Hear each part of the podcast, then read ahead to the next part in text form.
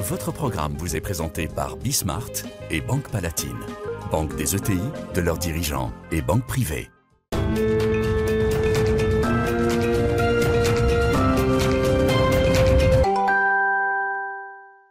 Salut à tous, c'est Bismart. Euh, nous voilà à nouveau réunis avant euh, de faire le pont du 11 novembre. hein, euh, je, vous le dis tout de suite. Donc, bah, il y a énormément de sujets parce qu'on va essayer de brasser une semaine qui a été une semaine très très dense. On est bien dans le pays des 35 heures. On est mercredi, je dis une semaine qui a été une semaine très très dense. Voilà, la vie est belle. Et donc, on va y aller évidemment en commençant par ce qu'a dit Emmanuel Macron hier soir. C'est parti, c'est Bismart. Votre programme vous est présenté par Bismart et Banque Palatine, banque des ETI, de leurs dirigeants et banque privée.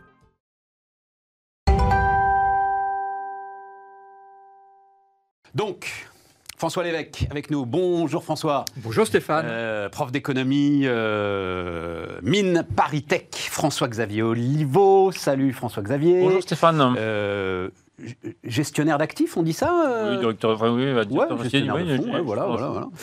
Initiative et Finance, Ouais. qui n'est pas une association, mais Pas un tout. vrai Pas fonds du tout, un d'investissement. vieux fonds d'investissement, euh, 1984, donc l'un des plus anciens de la place de Paris. Et, et- et Anne-Sophie Alsif, euh, chef économiste BDO. Euh, Anne-Sophie, non, j'hésitais parce qu'en fait, j'en discutais hier soir euh, avec. euh, bon, je peux le dire d'ailleurs, je crois que je peux le dire. Oui, je peux le dire. Je discutais avec l'un des cadres dirigeants d'Algeco qui vient d'être repris par KKR. Et. Euh, il y avait encore l'image de Barbarians at the Gate. Et euh, je lui disais, non mais c'est enfin, c'est fini, c'est- tout ça a complètement changé. Totalement.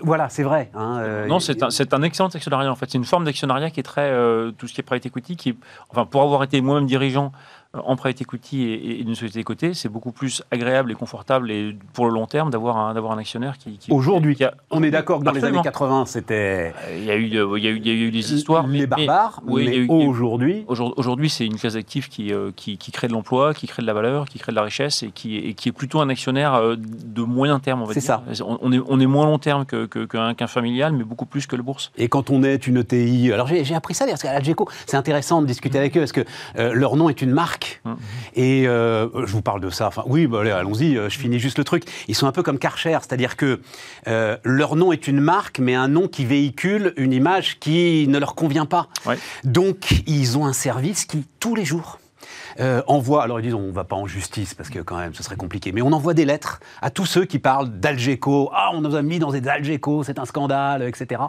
Euh, voilà, donc euh, je trouvais ça assez Moi, j'ai une intéressant. vision très positive des Algeco. Je suis Ah étonné ouais. par ce que tu dis.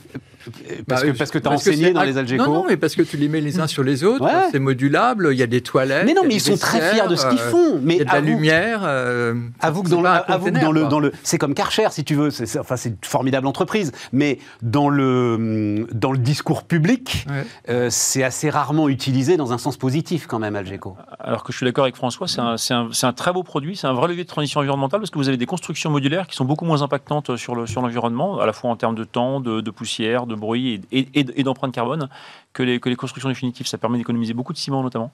Donc, Mais tu euh, vois, ils vont être donc- ravis. Voilà. Ah ouais, non, mais je, je- c'est, un, un- vraiment un produit d'avenir. en fait, Ouais. effectivement. Et Donc, je comprends qu'ils veuillent, qu'ils veuillent euh, C'est une. ETI, je voudrais pas dire de bêtises, mais qui fait entre 200 et 300 millions d'euros de chiffre d'affaires. Je pensais que c'était plus que ça, en fait. C'est entre 200 et 300 millions d'euros de chiffre d'affaires. Et donc, effectivement, cette taille-là, euh, le capital développement, le private equity, est sans doute quelque chose de très efficace pour les aider, pour les staffer, pour faire du M&A, pour euh, faire tout ça. C'est un excellent sujet. Et puis pour aussi, aussi, là, on parlait de transition environnementale, mais nous, le, le- le- ce qu'on pousse notamment, c'est un accompagnement très actif de la transition environnementale dans nos entreprises. Euh, C'est-à-dire qu'on les, on les, typiquement sur ce type de sujet-là, euh, ce, serait le genre de- d'entreprise dans lequel on, pour- on pourrait tout à fait investir, dans une logique de dire, ce produit-là, c'est un acteur de la transition environnementale, et donc ça va créer de la valeur. Et toute la logique de- de- de- du fonds qu'on- qu'on- que je gère avec, euh, avec Initiative Finance, c'est ça, c'est d'investir dans des entreprises qui ont un impact fortement positif sur, sur, le, sur cette transition, enfin, via cette transition environnementale, qui crée de la valeur. On n'est mais pas du tout dans trop une tard logique de position, mais.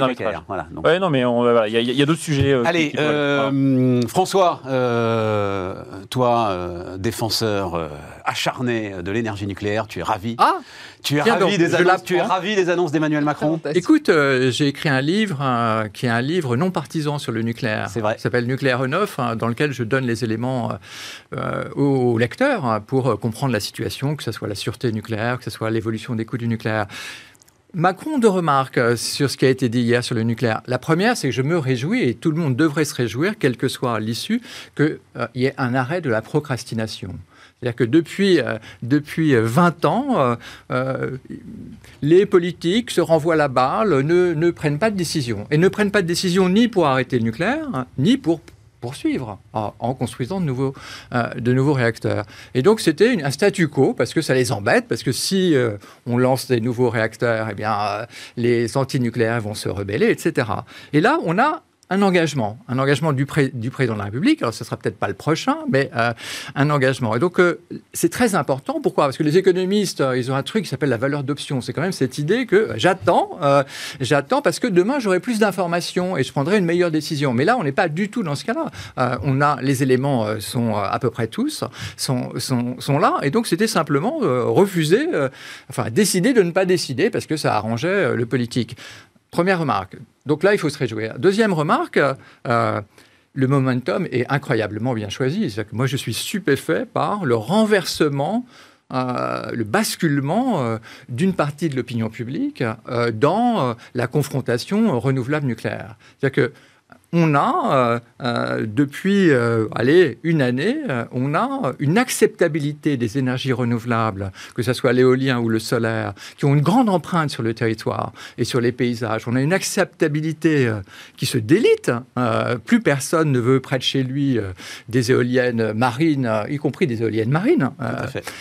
et, une évidemment, évidemment pas des hectares. voilà. et, et, le nucléaire devient plus acceptable. Et, bon, et d'autre part, il y a un très beau travail qui a été fait par le réseau de transport de l'électricité, ceux qui s'occupent des, des, lignes de haute tension, euh, qui a élaboré des six, scénari six scénarios pour mais savoir comment on pouvait... Il n'est pas arrivé dans l'opinion publique. Non, non. Si, si, moi, si, si, si, on en a, on en a, oui, quand même mais parlé. Moi, je veux rendre hommage. Qu'est-ce qui s'est passé, François? Il s'est passé qu'un certain nombre de, de voix mmh. scientifiques se sont mises à s'exprimer, que, que, dans le débat public, on a entendu des gens qui, à un moment, ont dit ça suffit et qui se sont revendiqués. Et franchement, ça fait, enfin, comme toi, 30-40 euh, ans que je suis cette énergie avec passion, qui se sont revendiqués défenseurs du nucléaire sans appartenir à EDF, sans appartenir à Areva Orano, etc. Et je pense que ça a été très intéressant. Voilà, et ça, c'est la perspective, enfin, le, changement climatique. Évidemment, euh, évidemment. Évidemment, c'est une énergie, je, le dis parce que 80% des Français pensent que le nucléaire produit euh, des gaz à effet de serre, il produit du carbone. Non, le nucléaire ne produit pas de CO2. Voilà. Et si vous voyez des fumées, 12 euh, grammes, si vous voyez des fumées, par kilowattheure. 12 grammes qui par kilowattheure. Si vous voyez des fumées le long de l'autoroute quand vous passez devant une centrale nucléaire, eh bien, une fumée blanche, eh bien, qu'est-ce que c'est? C'est de la vapeur d'eau. Voilà. 12 grammes par kilowattheure contre, alors ça dépend des qualités de charbon, mais euh, entre 400, 600, on peut monter à 1000 pour la lignite polonaise, euh, grammes par kilowattheure. Donc effectivement, il n'y a pas photo. Je précise mon chiffre 12. 12 pour le récent nucléaire, celui mm. qu'on va construire. Mm. Celui qui est amorti, il est à 6. Voilà. Mm.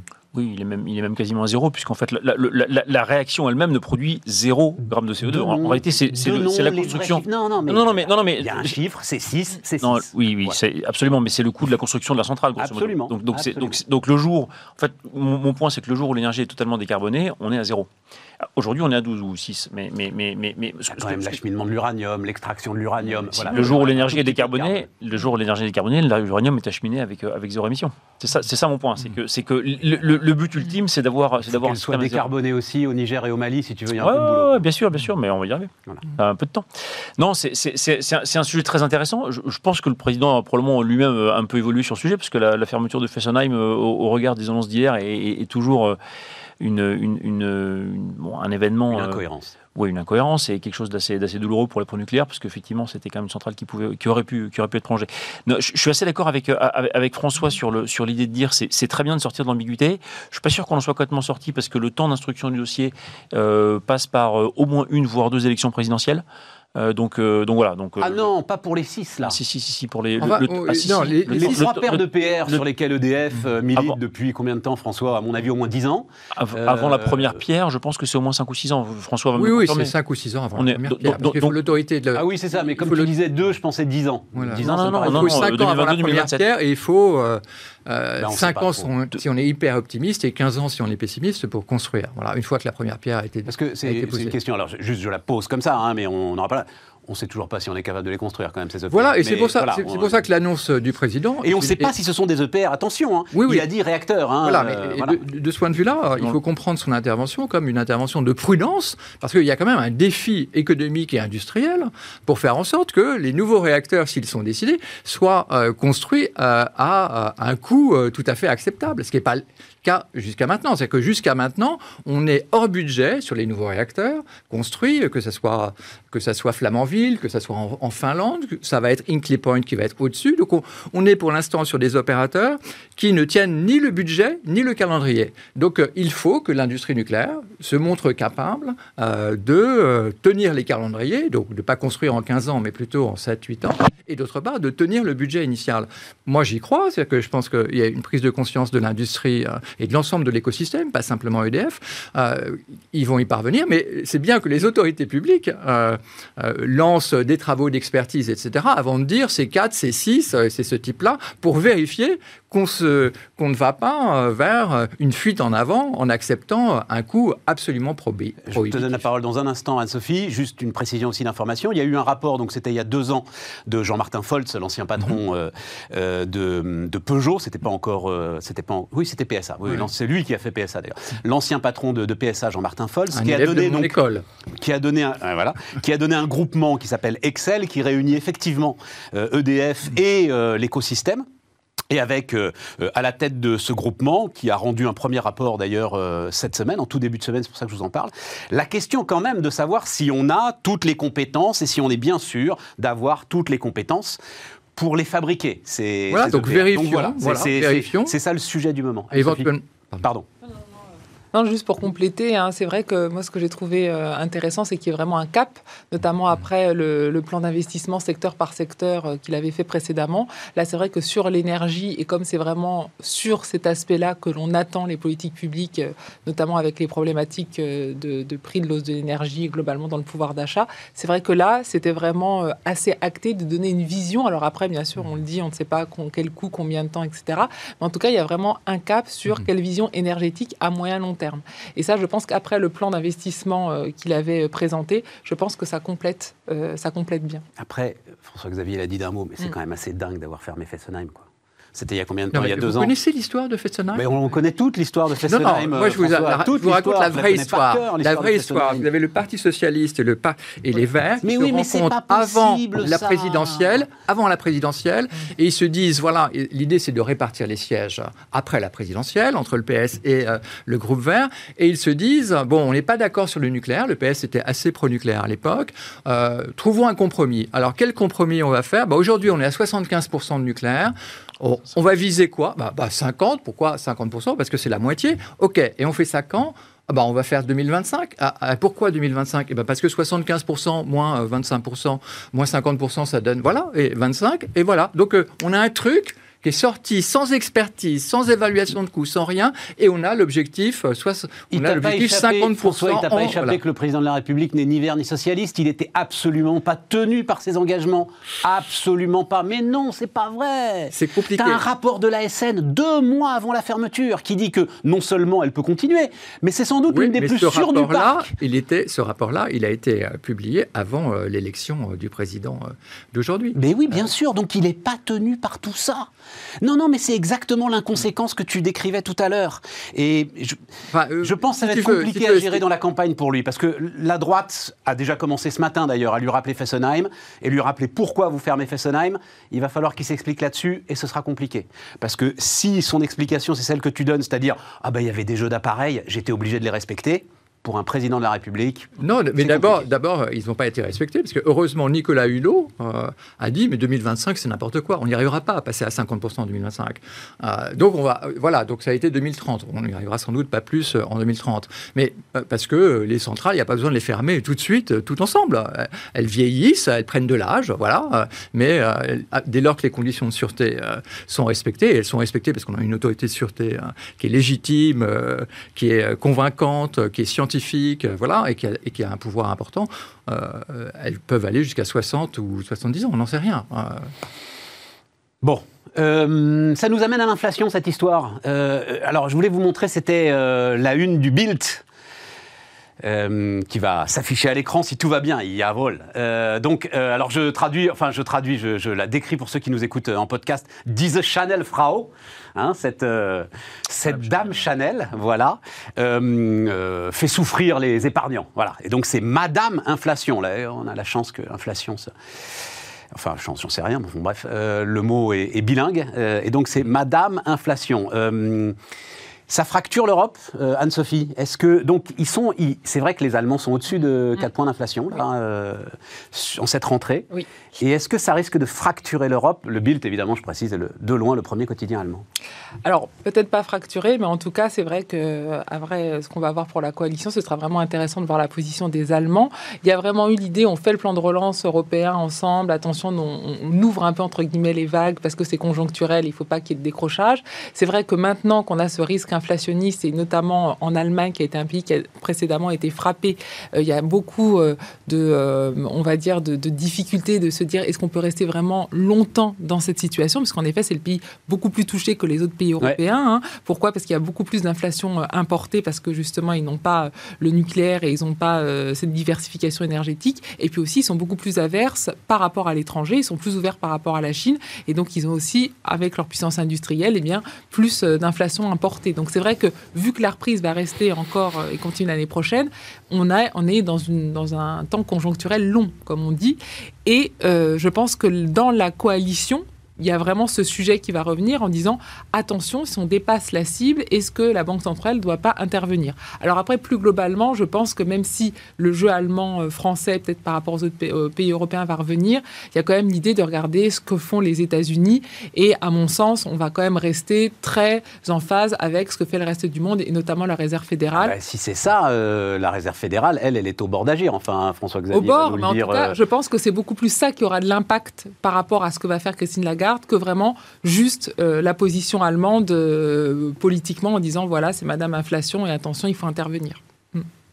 Oui, je suis d'accord avec. Xavier. Il y, a, il y a- il y a un temps de latence qui est lié à la coalition, et puis le- donc le, Jens Weidmann, le, le président de la, la Bundesbank, a, a- a aussi quitté. Donc il y a, y a toute une stabilité à aller. euh, Attends, attends, tu l'as dit très vite, mais tout le monde n'est pas obligé Pardon, quand ouais. même de suivre euh, au quotidien ce qui se passe. Ouais, ouais, non, Donc effectivement, le- le- celui qui était le faucon de tous les faucons, Voilà. hein, historique, euh, depuis euh, 15 ans, je pense, Ouais. euh, Jens Wiedmann donc, euh, a quitté euh, La- la Bundesbank. la Bundesbank et donc la Banque Centrale Européenne, ce qui a été, alors il s'en est expliqué sans trop s'en expliquer, mais ça a quand même été interprété en Allemagne comme l'idée, ils sont devenus fous, ils font n'importe quoi, Mm. je n'arrive plus à agir, euh, bref, il y a urgence, euh, peuple allemand, ressaisis-toi. Quoi. Voilà, un peu quelque chose comme ça. Mais, mais je pense que justement l'absence de gouvernance claire, à la fois côté Bouba et enfin en tout cas de mise en place d'une gouvernance claire et d'une position claire avec le, avec la coalition, fait qu'il y, a- il y a- il y a quand même plusieurs mois où, où il y aura voilà il y a plusieurs mois de flottement.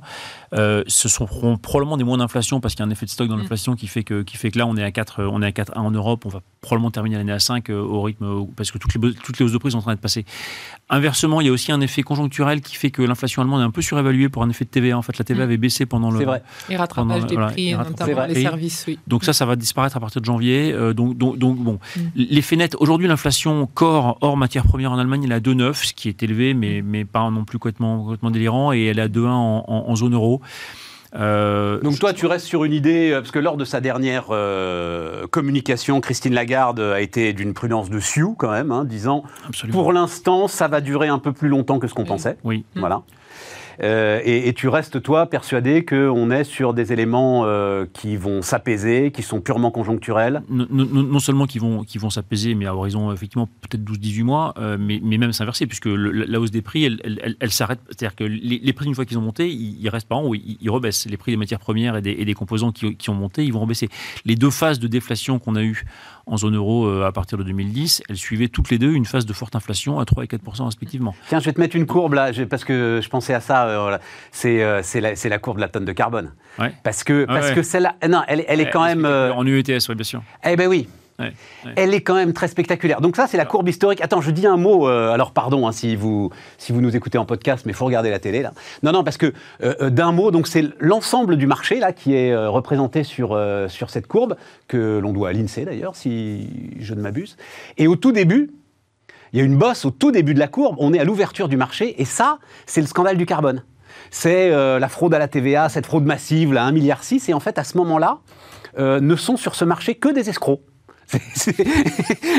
Les seuls, ah si, si, je t'assure François, les seuls qui sont sur ce... Il y a en ce moment un documentaire sur Netflix formidable qui s'appelle Les Rois de l'arnaque, euh, si vous avez... Ah non, vraiment formidable, qui, qui refait toute cette histoire. Et les gars qui étaient à ce moment-là euh, les teneurs de marché, c'était Blue Next, hein, euh, l'admettent. On, réalise aujourd'hui qu'il n'y avait sur ce marché que des escrocs qui étaient là pour frauder la TVA. Voilà, je referme la parenthèse. Remettez la courbe, remettez la courbe, il faut qu'on qu'on la voit bien. Et, et- et là, ça, ça ne baissera pas.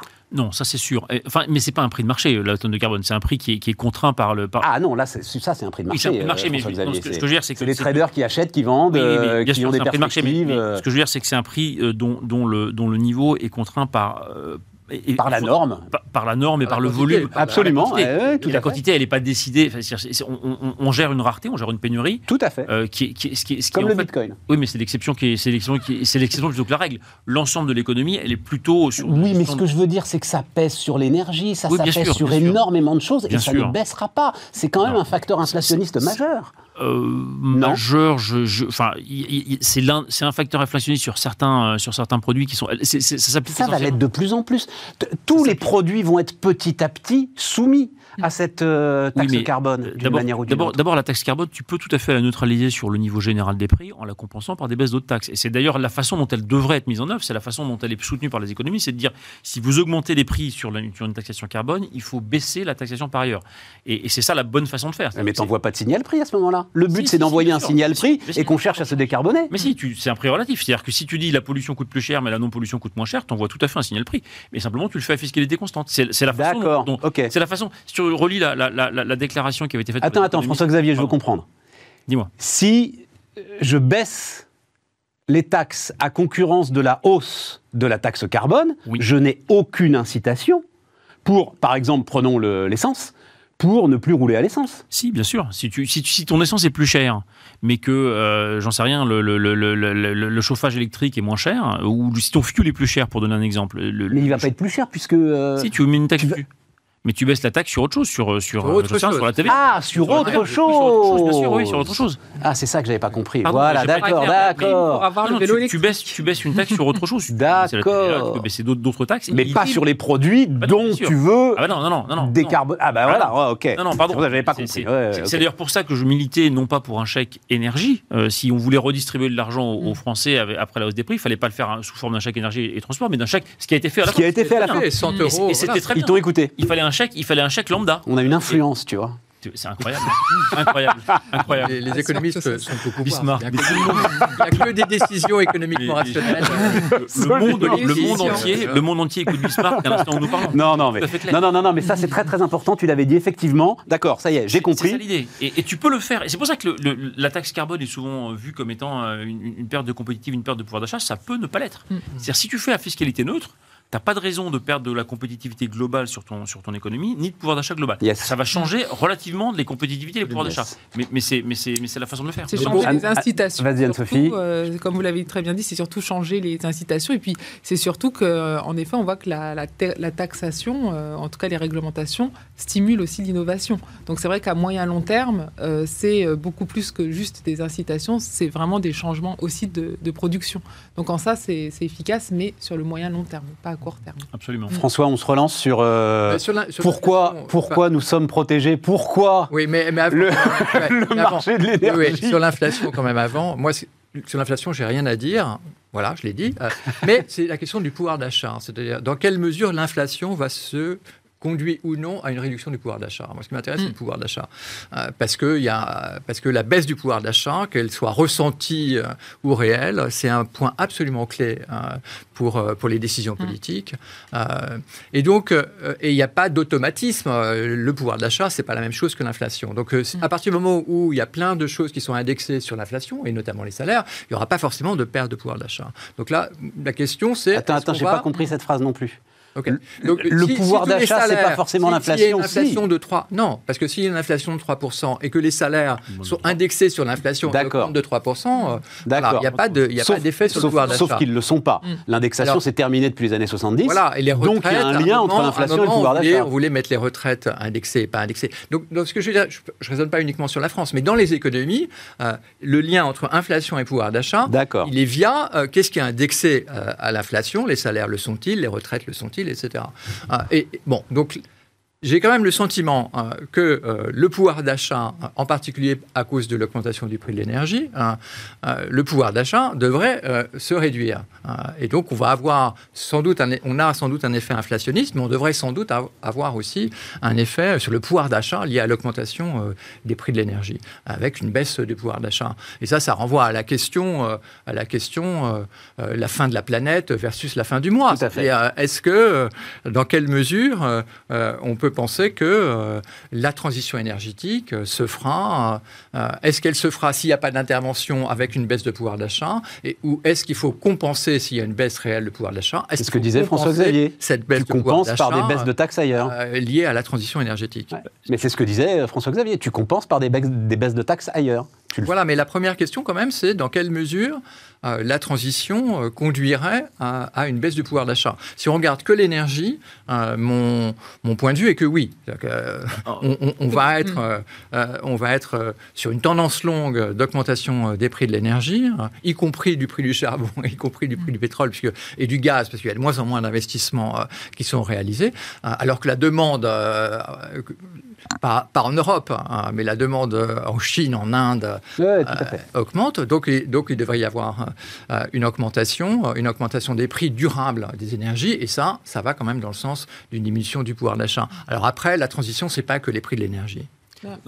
Oui, juste pour rebondir par rapport à ça, c'est vrai que, euh, étant donné qu'on a ce taux d'inflation, on est très focus sur le prix de l'énergie et c'est ça qui va être déterminant, en effet, les, premières, euh, les prochaines années. Après, si vous regardez sur les dix dernières années dans la répartition du revenu, on voit que justement, le poste alloué à l'énergie comme à l'alimentation s'est vraiment effondré, quel que soit le décile de salaire, et on voit que c'est surtout un impact sur les plus bas et que c'est plutôt le poste logement qui a explosé et qui a vraiment, vraiment, vraiment grévé le pouvoir d'achat beaucoup plus que les prix de l'énergie. Donc là aussi, attention, si on veut vraiment redonner du pouvoir d'achat, c'est beaucoup plus sur ce genre de, de, facteurs, et notamment l'immobilier, où on pourrait avoir de l'impact, que, euh, en effet, les prix de l'énergie qui vont être en plus volatiles, et comme on le sait, qui ne sont pas juste la résultante de l'offre et de la demande, vous avez aussi des aspects spéculatifs. Oui, Donc c'est beaucoup, plus, euh, c'est beaucoup plus global. Alors c'est très intéressant, mm. parce que le sujet est le même.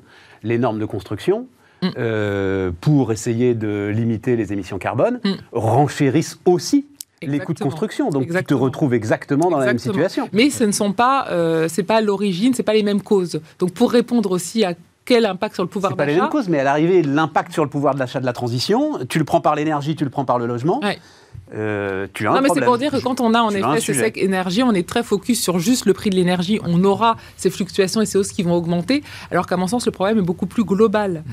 Euh, et souvent, on ne traite qu'une partie, alors que quand vous regardez vraiment sur les dernières années, ce n'est pas le prix de l'énergie qui explique massivement la perte de pouvoir d'achat. François-Xavier Deux réactions à la fois sur le logement et sur l'énergie, puisqu'il se trouve mm. que j'ai sorti une note sur le logement hier euh, pour euh, le think Ah oui, mais non, tu nous fais pas ta note sur le logement parce qu'on va pas y arriver. Je, veux juste réagir par rapport à, la hausse. Non, non, non, c'est pas, c'est pas ça l'idée. Je veux juste réagir par rapport à, la hausse de la part de, de, logement dans le mix. Mm. C'est vrai. C'est aussi vrai parce que euh, on occupe aujourd'hui, une personne individuelle occupe aujourd'hui 40 mètres carrés, elle en occupait 23 en 1970 la surface des logements disponibles par personne a pratiquement doublé en France. Et donc, effectivement, mais le prix au mètre carré a pas tellement augmenté. Donc, c'est plutôt, plutôt un effet. ça dépend quand même où. Euh, globalement, quand vous regardez l'augmentation du prix du mètre carré et l'augmentation des salaires, si, là, il y a vraiment une Anne-Sophie, j'ai vu une courbe, j'ai vu une courbe incroyable. Je te la projette euh, la prochaine fois que tu viens. Mm-hmm. Euh, avec l'effondrement des taux d'intérêt, mm-hmm.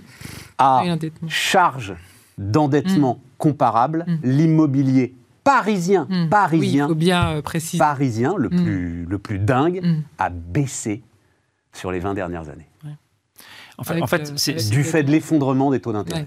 En fait, exactement. Il faut, il faut, il faut voir globalement. Et donc, en fait, le pouvoir d'achat immobilier. Il faut exactement, il faut avoir accès au prêt. Et, et donc, c'est inégalitaire. Et, et c'est ça, en fait, l'immobilier depuis 50 ans, c'est ça. C'est un creusement des inégalités, mais c'est pas un creusement de l'accès. C'était juste une parenthèse, mais. Enfin, ça a quand même un impact sur le pouvoir d'achat, notamment sur les classes moyennes. Les amis, on marque une pause. On marque une pause. On marque une pause. Votre programme vous est présenté par Bismart et Banque Palatine, banque des ETI, de leurs dirigeants et banque privée.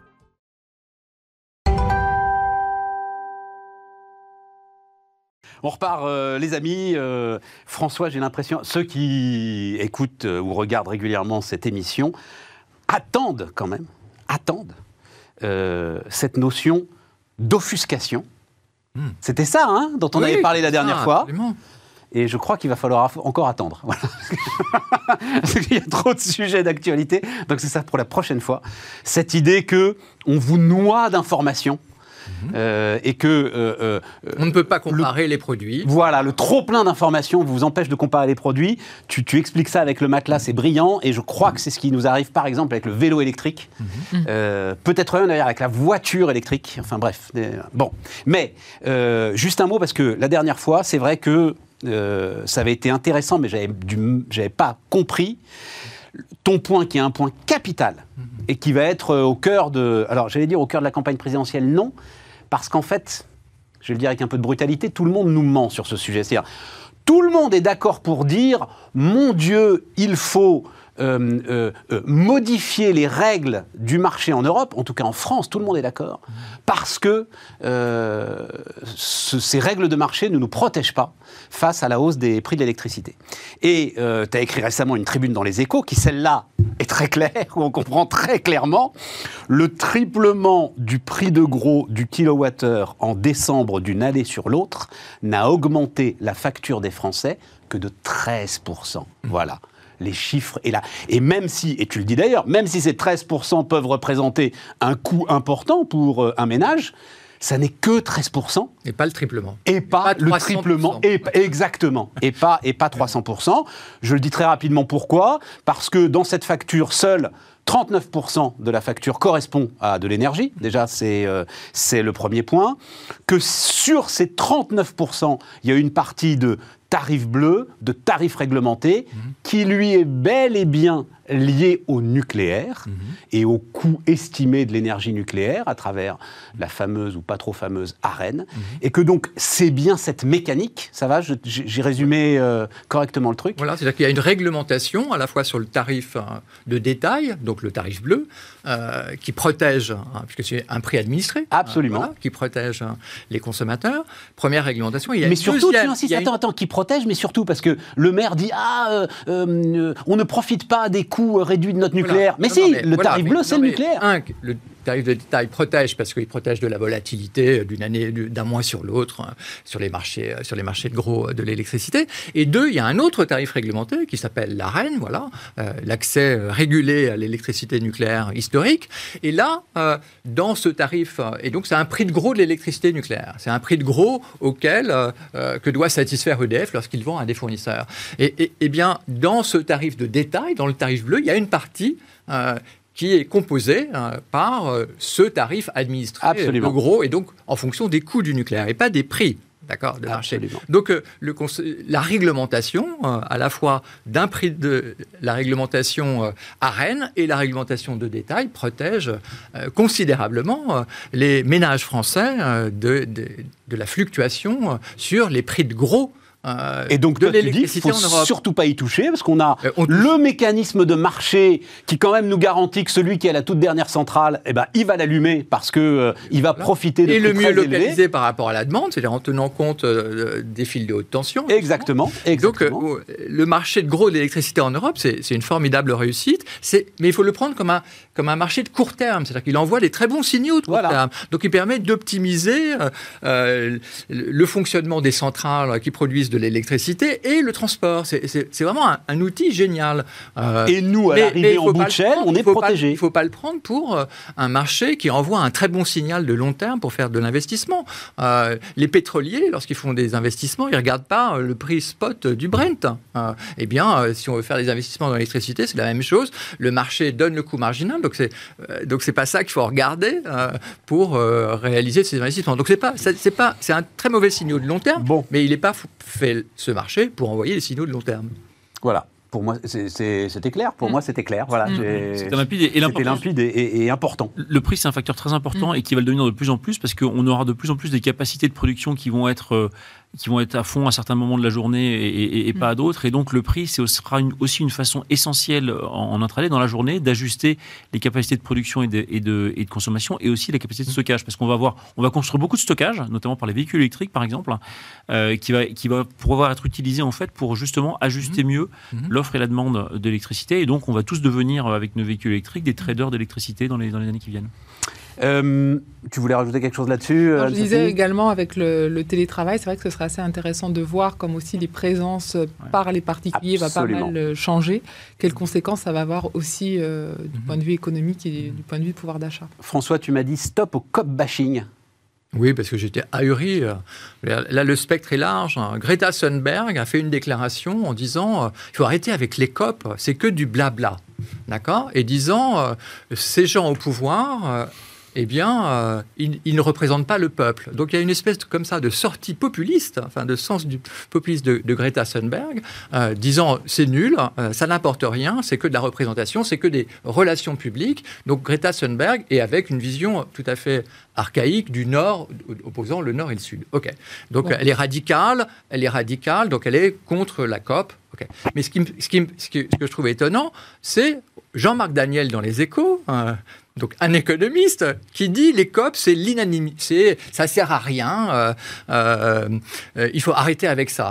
Dans le spectre, on a une espèce de voilà, il y a la COP 26 qui n'est pas terminée. De Jean-Marc Daniel à Greta Thunberg, effectivement, voilà, fait large. Voilà, donc on a un éventail très, très large où le commentaire principal n'est pas du tout de chercher. C'est de dire ça sert à rien. C'est de dire ça sert à rien. Mais je voir que c'est mauvais parce que c'est aussi un peu mon point de vue. Je pense que ça sert à rien, donc j'attends que. Bah, la première chose, la première chose à voir, c'est que les COP, euh, ce qui est important, c'est ce qui se passe entre deux COP. Ce n'est pas ce qui se passe à la COP. D'accord? C'est-à-dire qu'il y a des Sherpas, il y a des experts, il y a des négociateurs, il y a des discussions pendant un an, parce que c'est tous les ans, donc là, il n'y a pas eu de COP parce qu'il y a eu le Covid. Hein, et, eux font le boulot. Font le boulot de où est-ce qu'on peut aller? J'ai parlé avec euh, les Indiens, le Sherpa de Modi, et en fait, peut-être que l'Inde ira loin. Voilà, ça, c'est le boulot. D'accord? Et puis, euh, et, ce qui est important, c'est de voir ce boulot-là, comment il est fait, euh, comment des choses peuvent être obtenues, comment il y a des consensus, comment il y a des compromis. Et la COP, c'est la vitrine. Hein, et tout d'un coup, évidemment, arrivent les chefs d'État, et euh, des fois les chefs d'État font progresser, c'est-à-dire qu'ils vont plus loin que ce, qui ce que préconisait leur Sherpa et ce qui sort des discussions entre deux COP. Et euh, c'est un peu un enjeu, euh, là, de la COP. mais voilà, il ne faut pas attendre. Mais François, quand, quand, tu as... Alors, je suis d'accord avec toi sur le truc totalement dérisoire de compter les jets qui atterrissent à Glasgow. Enfin, je trouve ça ridicule, ils le font à chaque fois. Mais... On pourrait compter le quand tu as... Oui, voilà, c'est ça. Il y a eu 30 000 à Glasgow, donc c'est un succès. Mais quand tu as au même moment, mais quand tu as au même moment euh, la Chine qui annonce qu'elle va extraire un million de tonnes de charbon supplémentaire par jour. mais, quoi, attends, attends, Stéphane, tu n'es pas naïf. Tu sais qu'il y a un truc qui s'appelle le rapport de force. Tu sais qu'il y a un truc qui s'appelle la souveraineté des États. Tu sais qu'il y a un truc qui est quand même c'est d'obtenir de la coopération, euh, de la coopération de crédible euh, entre les États euh, souverains que effectivement la Chine et l'Inde, donc la Chine c'est 50%, c'est 50% de la consommation de charbon dans, le monde. L'Inde ça doit être 12% parce que les Indiens ils consomment très peu d'énergie, donc voilà, même si c'est surtout du charbon. Et donc voilà, est-ce que les États-Unis sont capables de dire à la Chine non non arrêtez le charbon, voilà. Donc donc il faut, il faut pas avoir une vision, il faut pas avoir une, il faut avoir une vision de réel politique hein, de ce qu'est la diplomatie et les accords de coopération mm. entre les États. Bien sûr qu'il y a un intérêt commun à terme de toute la planète, mais on a des États souverains mm. qui ont leurs problématiques, euh, etc. Donc euh, il ne faut pas avoir une vision irénique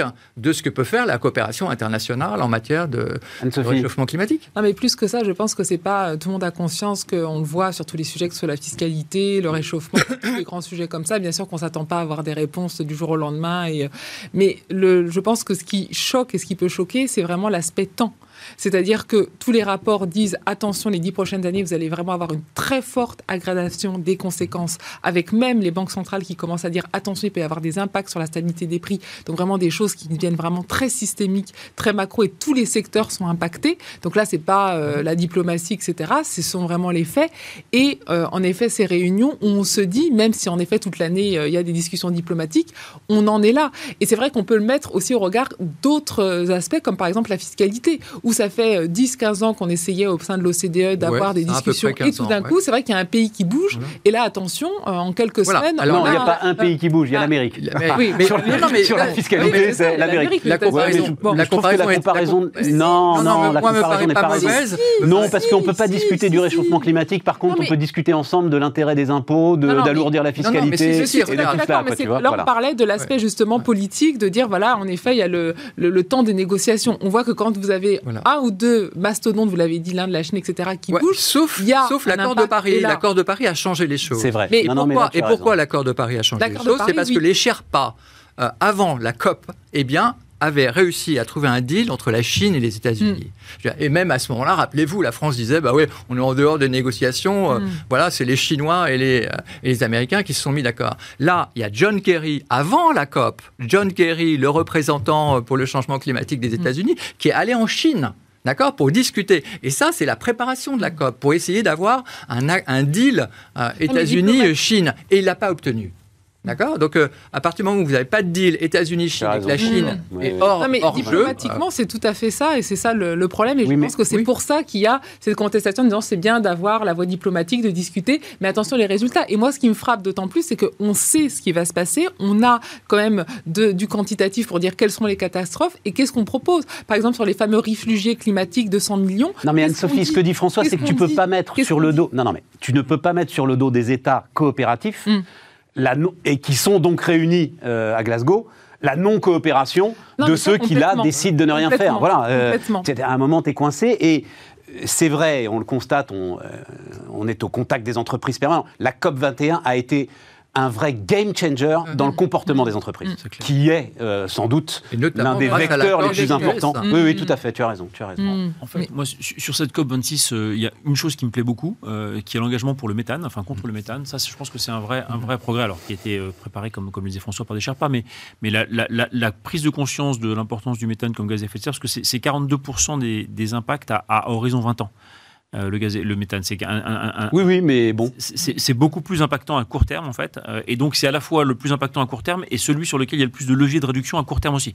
Donc c'est à la fois l'accélérateur et le frein. Donc ça, je pense que c'est un point, un point important qui est sorti et on peut parler de non coopération ou de coopération, mais en tout cas tout le monde avance, pas à la Mm. même vitesse.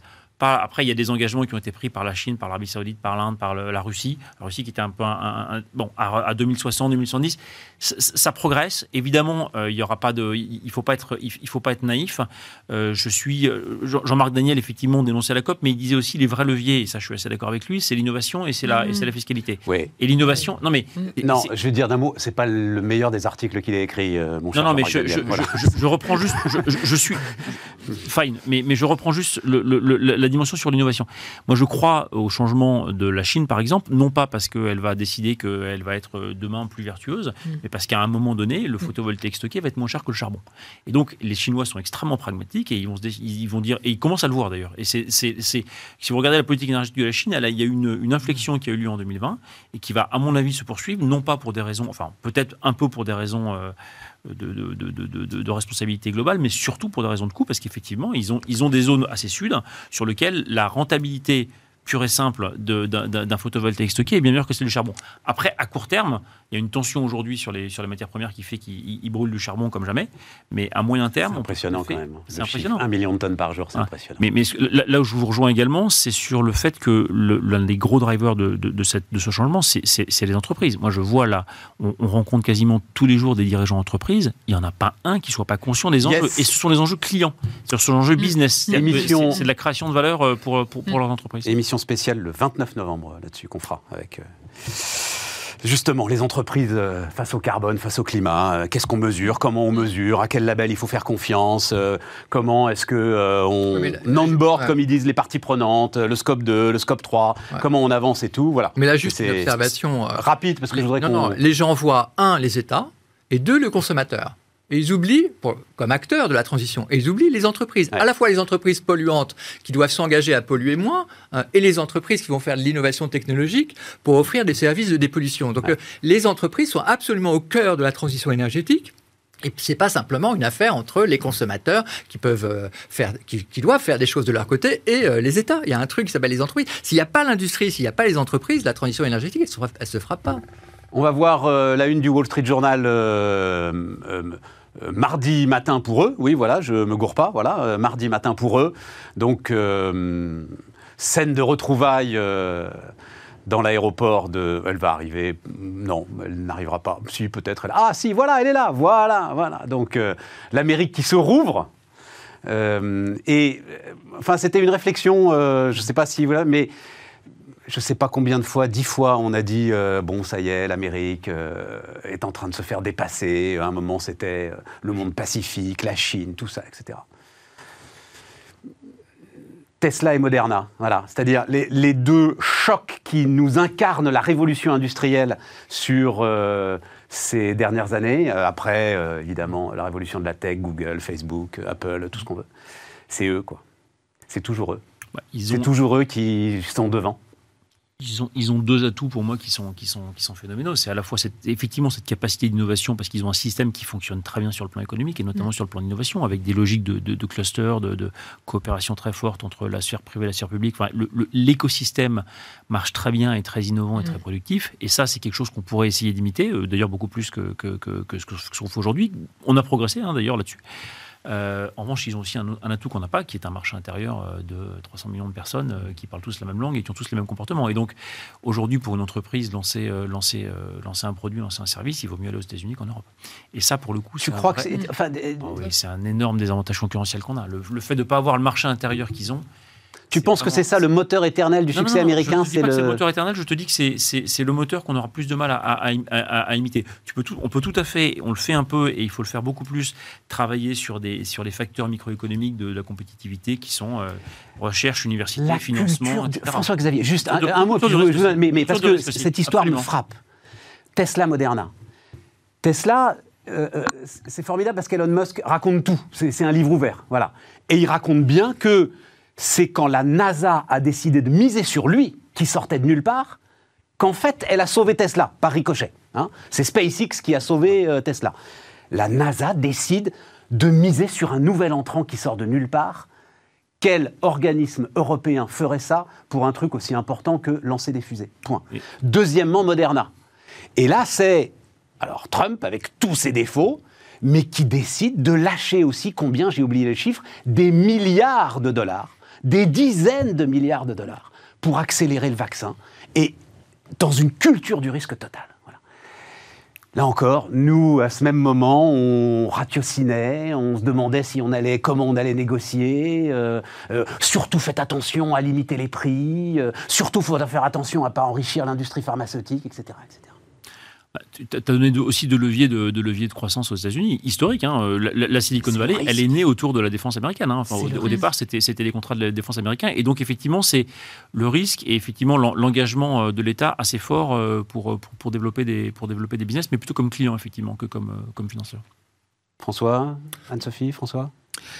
Le problème que, que l'on a par rapport aux États-Unis, c'est que l'Europe, en tout cas, n'a pas de mandat au niveau de la politique industrielle. Il en a un sur le commerce, mais pas sur l'industrie. Et donc, en effet, sur ces problématiques-là, c'est la souveraineté de chaque État qui, euh, à mon sens, au niveau unitaire, bien sûr, est très limitée pour euh, avoir l'impact qu'a les États-Unis. Ça, et en effet, la fragmentation hein, de tout ce qui est capital risque, puisque c'est vrai que beaucoup d'entreprises, on le voit au bout de 2-3 ans, se font racheter par des fonds américains parce qu'on n'a pas cette capacité et qu'en Europe, on se dit toujours, attention, on lève euh, un million en France, il faut que euh, eh bien, euh, la résultante de ces 1 million, ce soit euh, en France et pas forcément en Italie, en Allemagne, et chacun pense comme ça. Donc c'est vrai que ça nous limite beaucoup euh, par rapport euh, à la Chine, mais surtout par rapport aux États-Unis, qui n'est pas du tout dans cette, euh, dans cette vision. François Je suis très, très d'accord avec ce qui se dit parce que euh, on, voit bien, on voit bien les obstacles en fait pour l'Europe. Euh, mais l'obstacle euh, qu'on n'arrivera pas à surmonter, et donc il faut, il faut ruser, c'est euh, celui euh, d'une demande homogène. Voilà, on n'a pas une demande homo- homogène sur, pour 300 millions d'habitants. Et tu crois que toi aussi, plus d'un c'est milliard le truc Chine. décisif Ah, non, c'est- décisif, c'est qu'on on peut très, très lentement, très difficilement agir dessus. Les- le capital risque, eh ben, ça commence à aller un peu mieux. Et puis de toute façon, les Américains, ils peuvent aussi, les capitaux risqueurs, ils mettent aussi de l'argent en Europe. Non, mais c'est un pis-aller. Mais voilà, politique industrielle, pour la première fois, il y a maintenant un an et demi, euh, l'Europe a élaboré une stratégie industrielle. Une stratégie. Une oui, mais je pense que c'est une question de terminologie. Euh, mais donc, en tout cas, il y a un début de politique industrielle en Europe, ce qui était absolument inconcevable euh, il y a trois ans. Donc, il y a des progrès qui peuvent être faits. Alors, peut-être qu'ils sont trop lents, mm. d'autant que la Chine va vite, que mm. les États-Unis continuent d'aller vite. Et ça, on peut le regretter. Mais il y a des marges de progrès et ça paraît faisable, même si c'est lent. En revanche, euh, faire en sorte que les préférences euh, dans l'alimentation soient les mêmes euh, mm. entre l'Allemagne, la France hein, et, la Belgique. Non, les deux exemples que je vous donne, c'est pas des exemples de marché de consommation massif. C'est parce que Tesla, c'est 600 000 bagnoles au maximum les ruptures par année. Donc c'est pas là-dessus. T'as pas besoin d'un marché de 300 mm. millions de personnes pour amortir le risque que prend cet entrepreneur incroyable. Moderna, t'as pas. Enfin, d'ailleurs, BioNTech a été fait en Allemagne. Donc, excuse-moi, mais les constructeurs d'automobiles automobiles euh, européens, tel que je les comprends, ils sont en train de raffiner la différenciation de leur modèle par rapport à leur propre modèle, puis par rapport au modèle de concurrent. Tesla, c'est la Ford T. Enfin, le premier modèle Tesla, c'est la Ford T. donc, c'est la standardisation à l'américaine. Euh, donc, maintenant, évidemment, c'est diversifié. Et puis, il y a des éléments qui font que même une Ford T, Tesla est intéressante pour, un certain, pour une certaine clientèle. Mais, mais, mais, c'est pour ça que je te dis que c'est pas un marché de consommation. d'affaires. Je veux dire, c'est pas le modèle d'affaires des constructeurs automobiles qui sont soucieux d'une différenciation et du rétroviseur et, euh, et euh, du pare-choc. Je, pense que sur les secteurs, on ne peut pas vraiment dire ça, parce qu'aux États-Unis, on peut dire qu'il y a des grandes différences en ce moment-là euh, sur les États, dans la manière de consommer et autres. Là, ce qui se passe dans la révolution technologique, c'est que, que ce soit dans la santé, dans la robotique ou même dans l'automobile, ce sont c'est d'avoir la technologie. Et c'est ça la grande différence, et vous l'avez dit avec euh, l'investissement par la NASA, c'est de dire attention, on a un cap. C'est pour ça que c'était intéressant ce que disait Macron sur le nucléaire. On a un cap et on sait que cette technologie-là, bien sûr, elle va créer de la valeur ajoutée, mais surtout elle est stratégique pour notre économie et par rapport aux autres. Donc c'est pas seulement on investit dans l'industrie, il y a une stratégie européenne et donc on va aider les voitures, etc. Les États-Unis n'ont pas du tout cette vision et vous l'avez rappelé sur la NASA. Et c'est ça qui nous manque. C'est-à-dire qu'on veut toujours cloisonner. Chaque pays a sa politique industrielle, mais on essaie de faire ensemble parce qu'on n'a pas assez de mm. capitaux. Mais pourquoi on le fait ensemble? Parce qu'on est limité financièrement. C'est pas l'adhésion à un projet stratégique en disant attention, l'Europe doit avoir une vision par rapport à la Chine et aux États-Unis. C'est par défaut les autres le font et donc on se met ensemble pour essayer de protéger notre marché parce qu'il y a de l'emploi derrière. Et c'est ça qui manque et qui est la grande différence, à mon sens, par rapport aux États-Unis. Mais, là aussi, c'est un, défaut, c'est un problème structurel. C'est-à-dire qu'on a un mm. sujet de gouvernance que les Américains n'ont pas. Oui. Tout simplement. C'est un État fédéral ou non, voilà, il y, a effectivement une NASA et un Donald Trump aux États-Unis. Il n'y a pas une NASA ou l'équivalent avec la puissance de 是 euh, de décision que, que, tu décris ou un Donald Trump ou équivalent avec la capacité de déployer. Non mais on va peut-être pas forcément s'en plaindre. On va peut-être pas forcément s'en plaindre. On est en train de le fabriquer là. Mais, mais, mais, tu, non mais tu as pas l'Europe combien de divisions C'est toujours la même question. C'est ouais, non non mais je vous entends. Écoute, hein, on a chacun avancé ses arguments. Je suis pas d'accord avec vous. Je crois la symétrie de la fragmentation du marché, c'est aussi la fragmentation de la gouvernance. Je crois que nous sommes endormis. Je crois pas que ce soit un problème de gouvernance. Mais enfin bon, c'est. On peut pas dire endormis Mais peut-être. Mais ça veut dire que si on veut se réveiller, il y a 27 personnes à convaitre. Non, mais non, mais non. Sur l'aéronautique, on a fait Enfin, euh, rien n'empêchait Renault de faire Tesla. Rien. Voilà. Ah, mais bah, que, qu'une forme de conformisme. Mais, non, mais, euh, mais, euh, la même chose pour General Motors. Je veux dire, as, ça s'appelle la disruption. la disruption, elle vient pas en général des entreprises qui sont déjà dans le marché. Et donc, General Motors, Ford, ils étaient aussi incapables que Renault de faire de la Tesla, alors que pourtant, sur le papier... Non, François, ils font la disruption, ça s'appelle Zoé. Ils lancent Zoé zéro émission en 2009-2010, euh, mhm. c'est une disruption totale. Et d'ailleurs, tout le monde rigole. Donc, il, pouvait, il pouvait le faire plus massivement, avec plus de risques, avec, avec plus d'enthousiasme, de, d'invention, d'élan. Voilà. Bon, mais non, mais on va pas. Non, non, parce que je voulais finir. Je voulais et surtout l'histoire des plus... Zoé en américain, ça, c'est impossible. Hein. Donc, donc déjà, de bah, Tesla. la vente des Zoé en France. Tesla, Zoé. Zoé, Zoé. Ça, Zoé. Euh, avant Tesla, c'est la voiture électrique la plus vendue en Europe, donc euh, il y avait un peu de potentiel. Euh, juste, je voulais finir, il nous reste 5 minutes avec l'histoire des plus-values latentes, parce que ça m'intéresse. On va finir avec Musk, donc vous avez peut-être suivi ça, euh, mais ça m'intéresse d'avoir votre avis sur ce débat. On va laisser de côté Musk, parce que. mais, donc, marché boursier au sommet. fortune donc latentes qui sont en train de s'accumuler et débat aux États-Unis sur mais ces fortunes qui ne sont donc pas réalisées, hein, qui sont des fortunes en action, est-ce que c'est pas un moyen d'échapper au fisc? Et donc vient euh, cette idée qui n'avait émergé qu'en France jusqu'ici, voilà, nous sommes capables de création, de taxer les plus-values latentes. Voilà. Et donc ça amène effectivement Musk à dire, bah, si on fait ça, moi j'ai pas d'argent, j'ai pas de salaire, donc il faut que je vende des actions pour euh, payer mes impôts si on se met à taxer les plus-values latentes, ce qui était exactement arrivé chez nous à Deniper.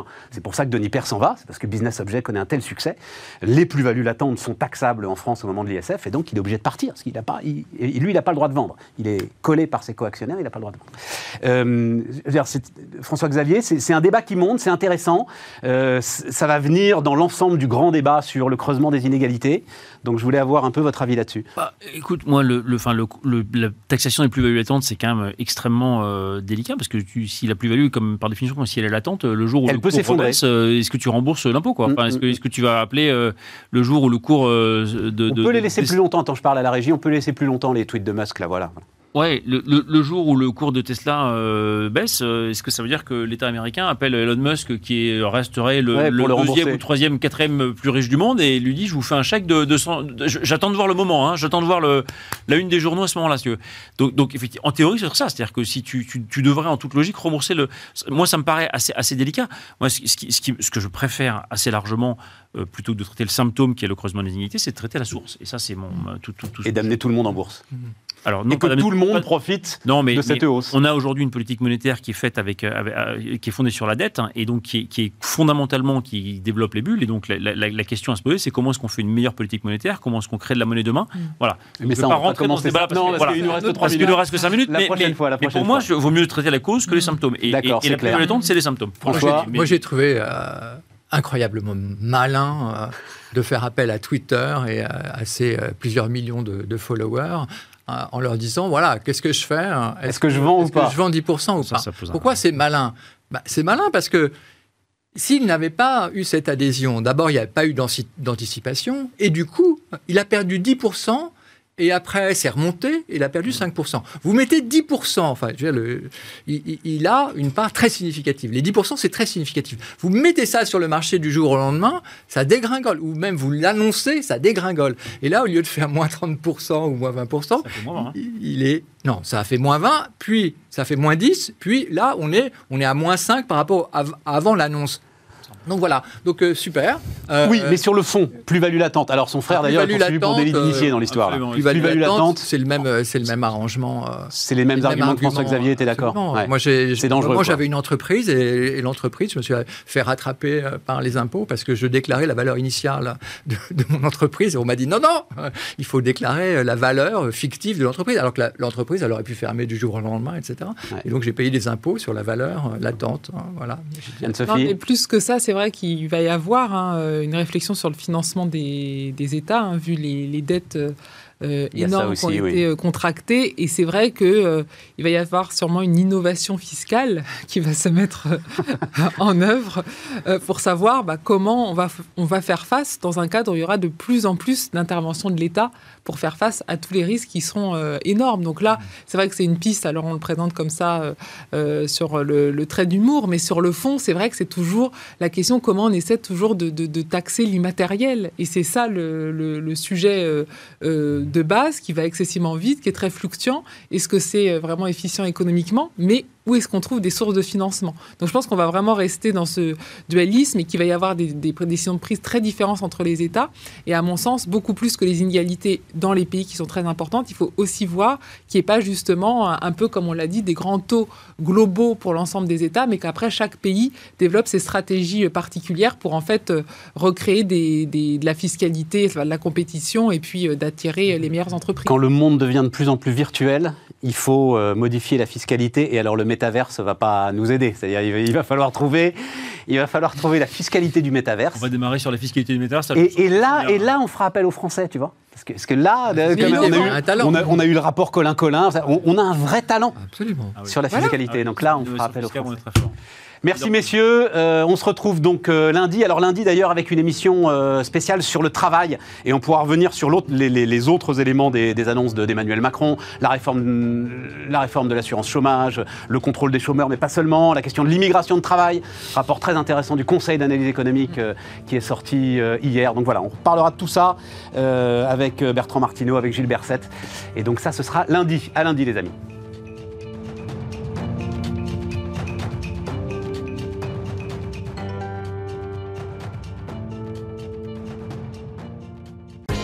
Votre programme vous a été présenté par Bismart et Banque Palatine, banque des ETI, de leurs dirigeants et banque privée.